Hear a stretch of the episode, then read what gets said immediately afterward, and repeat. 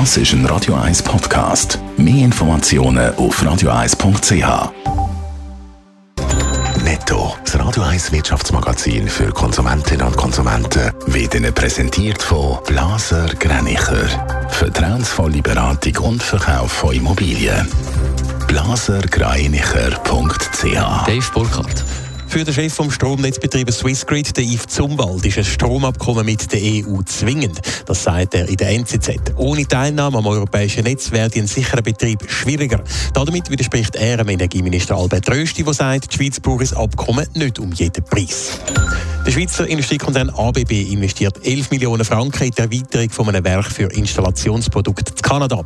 Durch die Erweiterung sollen im Werk mehr als 40 Vollzeitstellen neu entstehen. Das wäre eine Verdopplung von der Belegschaft. Grund für die Erweiterung ist die steigende Nachfrage nach smarten und nachhaltigen Elektrifizierungslösungen.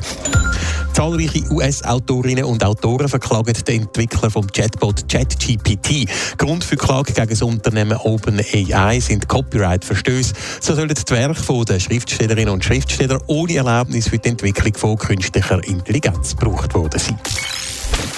Der wirtschaftsfreundliche Kanton Zug ist mit seinen tiefen Steuern unter anderem bei Firmen sehr beliebt. Allerdings bietet die Gemeinde im Kanton Zug allgemein eine sehr hohe Lebensqualität. Dave Burkhardt.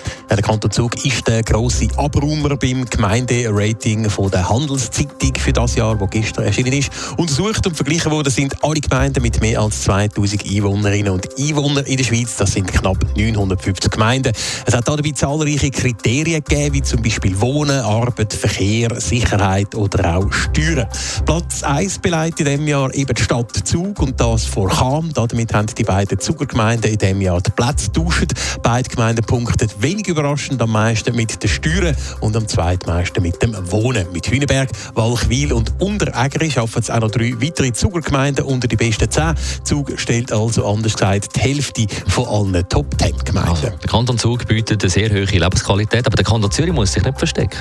Absolut nicht. Mit Rüschliken auf Platz 3 schafft es sogar eine Zürcher Gemeinde aufs Podest. Im Porträt von der Handelszeitung wird bei Rüschliken unter anderem die Gratis-Body erwähnt und das Gemeinde Nachhaltigkeit und Ökologie gross schreibe. So soll der Strom künftig nämlich aus dem Zürichseewasser generiert werden. Neben Rüschliken rangieren mit Zolliken und Horgen auch noch zwei weitere Zürichsee-Gemeinden in den nationalen Top 10. Zürich landet auf Rang 45 von 950 Gemeinden, Winterthur auf Platz 91.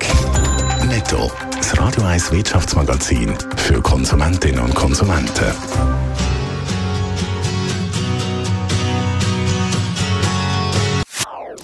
Das ist ein Radio 1 Podcast. Mehr Informationen auf radio1.ch.